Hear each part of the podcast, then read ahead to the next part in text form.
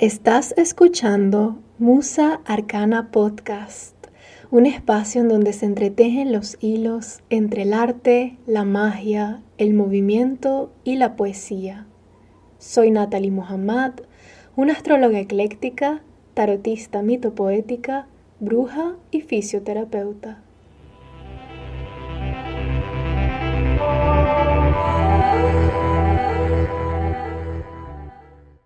Te doy la bienvenida a Musa Arcana Podcast. En este episodio vamos a estar conversando sobre los tránsitos astrológicos del 29 de octubre al 4 de noviembre de 2023. Mi voz está un poco ronca, mm, no me siento del todo bien, pero quería utilizar mi espacio, este espacio, para hablar sobre las cosas que considero que son importantes. Y aparte de hablar de la astrología de esta semana, quiero conversar un poco sobre lo que está pasando en el mundo porque de alguna forma también es una manifestación de lo que hemos estado conversando astrológicamente. En especial los eclipses. Hemos conversado sobre que los eclipses siempre han estado relacionados con una energía caótica. Los eclipses son cambios masivos, grandes inicios y grandes finales, pero que vienen cargados de esta energía que no es predecible, que no se sabe qué resultado puede tener. Es algo así como cuando hay un cambio de escena y baja el telón o de repente se apagan las luces y cuando vuelven a encenderse todo es diferente. Eso es lo que pasa con los eclipses. Y lastimosamente en el mundo ahora lo estamos viendo a través del lente de la guerra. Eh, creo que es evidente, creo que es obvio mi visión o el lugar que yo tomo y pienso que es simplemente lógica y humanidad el hecho de estar con el pueblo palestino, de estar con Palestina. No puedo creer que con toda la evidencia que hay, con todos los testimonios, con todas las imágenes, con todos los videos, hay personas que eligen cerrar los ojos ante la realidad. Y sencillamente, si tú no estás del lado de Palestina, yo creo que no deberías estar en este espacio porque yo siempre voy a apoyar a las personas que son oprimidas. Yo siempre voy a apoyar a las personas que luchan por su propia liberación. Yo nunca voy a estar del lado de un opresor, nunca voy a estar del lado de los colonizadores y nunca jamás voy a apoyar un genocidio. Y es muy triste esta manifestación astrológica eh, siempre hablo de que la astrología no es algo que únicamente se manifiesta a un nivel psicológico o a un nivel de nuestras vidas como individuos, sino que también se puede ver y se estudia en el mundo de forma colectiva. Y de hecho, el inicio de la astrología surgió de esa forma. Yo no tengo las credenciales ni el suficiente conocimiento como para hablar sobre predicciones del mundo, pero si podemos hablar de lo que se observa en este momento y de su correlación. Y es muy triste porque una de las cosas de las cuales yo hablaba en el episodio pasado, en la semana pasada, en este axis entre Tauro y Escorpio, específicamente cuando hablaba de Escorpio y los monstruos, hablaba de que los eclipses también representan una revelación. Y creo que muchas veces esa revelación es la de mostrarnos lo monstruosa que puede ser la gente y las cosas tan atroces que personas son capaces de hacer y otras capaces de apoyar. Es muy difícil para mí ver lo que ha estado pasando. Yo no me imagino lo difícil, lo horrible y lo traumático que es vivirlo. Evidentemente, ninguna de las personas que está viviendo esto va a recuperarse del trauma y del estrés postraumático de estar en una guerra, de estar en una cárcel a cielo abierto. Y una cárcel entre comillas porque no hay motivos para que hayan sido encerrados. No tener acceso a la comida, al agua potable, a la electricidad, al internet. Hablo de esto porque me parece que es importante hablar sobre lo que está pasando, darle visibilidad, creo que es lo mínimo que se puede hacer por personas que están sufriendo y ni siquiera se trata de ponernos en el lugar de estas personas. Tú no necesitas imaginarte que estás viviendo lo que estas personas están viviendo para saber que algo está mal. y no necesitas hacerlo, no necesitas ponerte en su lugar para denunciar este tipo de actos. Así que si tú tienes una voz, yo te invito a que hables sobre esto. Yo te invito a que le des conciencia, que le des un espacio. Porque en este instante yo estoy hablando, tú me estás escuchando y hay personas que están muriendo bajo un genocidio. Y esto ha pasado a lo largo de la historia, pero por lo menos ahora tenemos plataformas, tenemos redes sociales, somos capaces de ver lo que está pasando en vivo y en directo, en, tiempo real, cosa que antes no sucedía. Y no puede ser que la historia se repita de esta forma.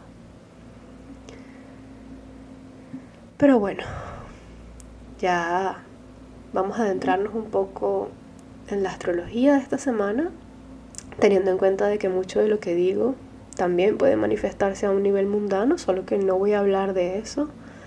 Vamos a comenzar con el primer tránsito del 29 de octubre del 2023, que es una conjunción entre Mercurio y Marte en 11 grados de Escorpio. Cuando el dios mensajero se encuentra con el dios de la guerra, la comunicación puede tornarse violenta. Durante estos días, y especialmente el día de la conjunción, es posible que la mente se encuentre inflamada. Marte es un planeta tradicionalmente considerado maléfico, un planeta que agrava, destruye y corta. Manifestándose como sombra, el arquetipo de Escorpio puede ser vengativo y paranoico dudando de las verdaderas intenciones de las personas, pensando que las personas pueden buscar atacarlo o descubrir sus secretos.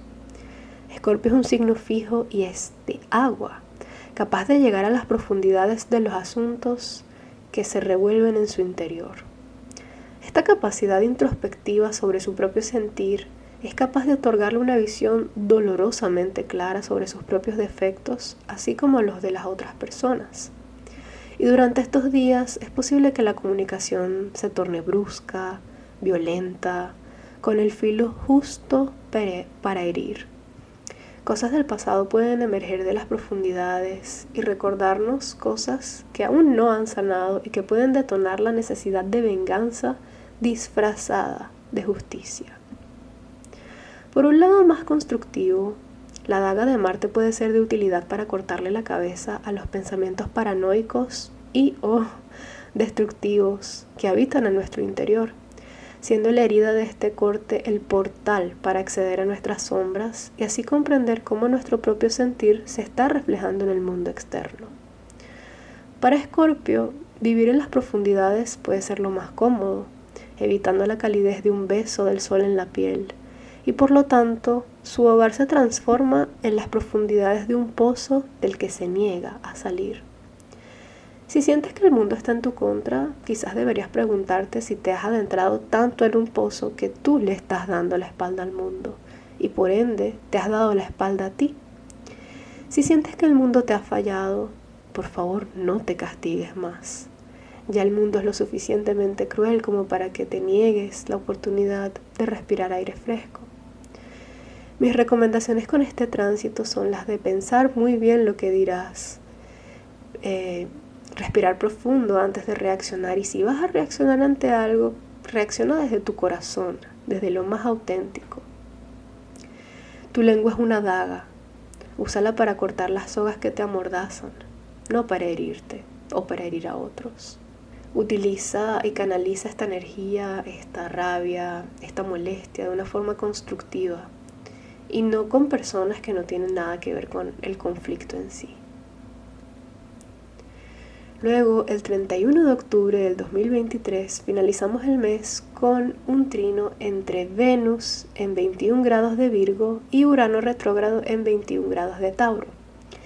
El planeta de las relaciones interpersonales forma un aspecto favorable con Urano, el planeta que todo lo sacude.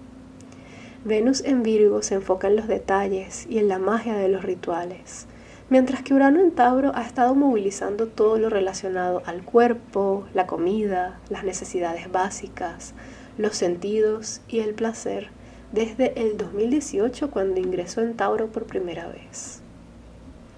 Urano representa la rebeldía que desemboca en libertad, la tecnología y los cambios repentinos, las sacudidas de pocos segundos que pueden cambiar tu perspectiva o incluso tu vida entera.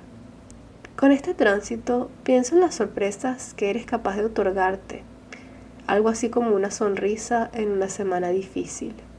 Quizás lo más constructivo sea ser flexible ante los cambios que pueden ocurrir, darle un lugar a que las cosas salgan de una forma distinta a lo esperado, sobre todo en el ámbito de relaciones interpersonales, eh, con respecto a todo eso que valoramos y todo eso que consideramos que es importante en nuestras vidas.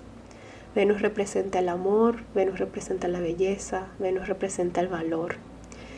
Así que es un momento para tener un poco más de flexibilidad con lo que ocurre y poder agradecer las cosas que suceden, poder ver las cosas que quizás tomamos o damos por sentado y ver que efectivamente tenemos ciertos privilegios que otras personas no tienen. Esta energía de, de Urano en Tauro puede sacudir mucho, pueden ser como noticias inesperadas o cosas que nos pueden sacar de nuestro cuerpo, así que también recomiendo hacer cosas que tengan que ver con el autocuidado, hacer cosas que regulen tu sistema nervioso. Luego, el 3 del Sol en 10 grados de Escorpio se opone a Júpiter retrógrado en 10 grados de Tauro. Júpiter es el planeta que todo lo expande, y su misión es la de estabilizar. Es el gran benéfico. Y actualmente, mientras retrograda en Tauro, nos hace reflexionar sobre lo que podemos aprender del cuerpo y nuestras formas de cuidar y atender lo tangible, lo material, la carne y todas las necesidades básicas de nuestro cuerpo que están implícitas en el hecho de vivir. Las oposiciones son las conversaciones más tensas, porque son confrontaciones directas con eso que no hemos sido capaces o nos hemos negado a ver. Sin embargo, con el hecho de que Júpiter es un planeta benéfico, esto puede tomar un lado constructivo y puede manifestarse como la conciencia sobre las cosas que hemos ignorado en cuanto a nuestro sentir o a nuestra salud mental y las manifestaciones que eso ha tenido en nuestro cuerpo físico. También puede ser la oportunidad de buscar tomar acción y darle luz a filosofías que hemos tenido. Atrevernos a encarnar eso que somos, pero nos aterra reconocer. También pienso en la capacidad intrínseca que tenemos de encontrar respuestas en nuestro, mundo interior y ser nuestros guías, nuestros maestros. Lo pienso por la asociación de Júpiter con maestros y seres que consideramos sabios, influyentes, gurús, Quizás dejar que las sombras nos enseñen lo que necesitamos darle conciencia para aprender de los errores del pasado y desempolvar las capacidades que alguna vez fueron enterradas. Escuchar esa voz interna. Y aunque se trata de una oposición, que es una confrontación y puede ser algo doloroso, puede ser algo difícil de ver, si tenemos la apertura suficiente, pues esto puede ser bastante constructivo, porque muchas veces es una confrontación lo que necesitamos para empezar a cambiar nuestro mundo y para empezar a encarnar nuestra verdad. El sol es el centro de nuestro sistema solar. El sol es nuestra esencia, el sol es eso que eso por lo cual queremos ser vistos. Y Júpiter representa la expansión y la filosofía. Así que quizás esta tensión o esta confrontación sea lo necesario para que eso por lo cual queremos ser vistos y nuestras filosofías tengan un punto de integración.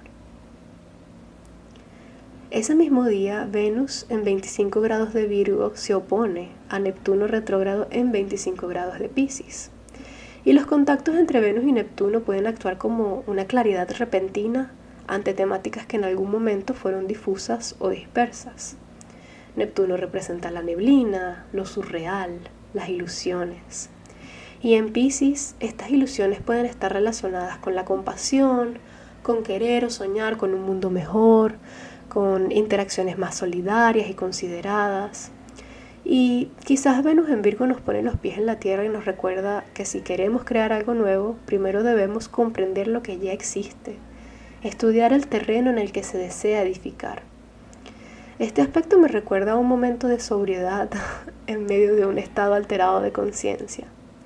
Un momento en el que la realidad es clara ante ti y te confrontas con el hecho de no poder seguir ignorándola más contando con los recursos que tienes para afrontar lo que sea que se presenta ante ti. Todo lo creado fue alguna vez soñado, pero para crear necesitamos pisar tierra. Y lo veo algo así como que, como la necesidad de hacer algo al respecto sobre esa compasión y sobre todas esas ilusiones. Algo así como que si tanto sueñas y predicas sobre la paz mundial, pues es momento de llevarlo a, a acciones tangibles que realmente puedan impactar este mundo.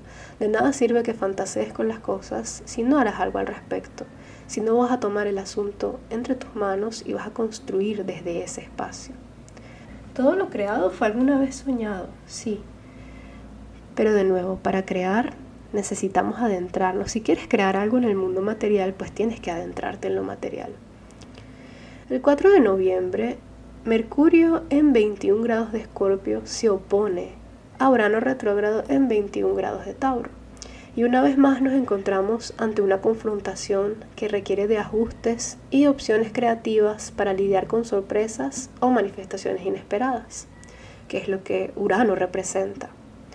Esto puede manifestarse como noticias inesperadas, pensamientos intrusivos, estar mucho en la mente y poco en el cuerpo y en el presente. Mercurio en Escorpio ha estado navegando las profundidades, desplazándose por el inframundo y encontrándose con diversos monstruos, algunos conocidos y algunos que ha ido descubriendo en su recorrido.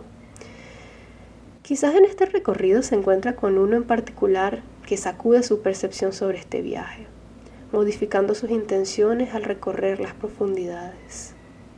Durante este tránsito recomiendo volver al cuerpo, a lo tangible, a los sentidos, y buscar expresar las emociones a través de palabras o movimientos, especialmente movimientos, cosas que tienen que ver con el cuerpo, porque es importante darle un lugar a lo que estamos sintiendo y todo eso que sentimos va a buscar alguna forma de manifestarse. Si no buscamos que se manifieste a través de nuestros propios actos, lo más probable es que se manifieste como somatizaciones en nuestro cuerpo físico. Entonces cosas como bailar, vocalizar, cantar o incluso meditar, los recomiendo. o en general cualquier práctica que cultive la presencia. Porque cuando estamos presentes podemos lidiar mejor con las cosas que son inesperadas. Y finalmente ese mismo día, Saturno estaciona directo en 0 grados de Pisces. Saturno representa la realidad estructural, los límites, la madurez, es el Dios del tiempo y las barreras que definen lo materializado de lo inmaterializado. Piscis es el océano, el agua sin límites. ¿Cómo defines el límite del mar cuando una ola remete contra la costa? El océano es frío, pero también es justo. Es un oscuro cementerio inexplorado en donde todo es devorado por igual. Habitan en él criaturas monstruosas, con bombillos en sus frentes y dientes afilados listos para devorar a sus presas. Y eso es solo lo que hemos visto, lo poco que hemos visto. El agua es vital, pero en este cementerio, si no se filtra, es un veneno que con sus agitados movimientos hipnotiza a marineros que caen como presas ante las dulces y desgarradoras voces de las sirenas. Piscis es la ilusión de la imagen actual que conjuramos como sirenas. Una mujer hermosa y esbelta en la parte superior que oculta una cola escamosa bajo las olas. Saturno es el filtro que permite potabilizar el agua, el agua salada, y convertir ese veneno en medicina. Saturno es el filtro de la realidad que ahora directo nos permite dirigir esta red o redirigir esta red hacia lo que realmente es constructivo, en vez de estar pescando en masa tomando más de lo que necesitamos y luego sufriendo las consecuencias de ello. Saturno en Pisces nos dice, esto es falso y esto es real. Tápate los oídos o las sirenas van a degollarte. Entonces, escucharás la voz sabia de la experiencia que viene con el tiempo o te dejarás hipnotizar. Saturno en Pisces nos enseña que hay mucho que no conocemos y para saber de qué se trata, primero debemos tener las agallas y la madurez de conocernos. Este signo está ampliamente relacionado con la intuición, pero con Saturno en Pisces esta intuición se alimenta de la experiencia y de la comprensión de que aquello que no puede verse igual existe y existe con mucha fuerza. Y hay cosas que solo podemos percibir en su final, así como las conchas que nos encontramos enterradas en la arena. Con este tránsito debemos ser como ese pez que en su adaptación desarrolló una fuente de luz para sobrevivir en las profundidades. ese bombillo que cuelga en la frente.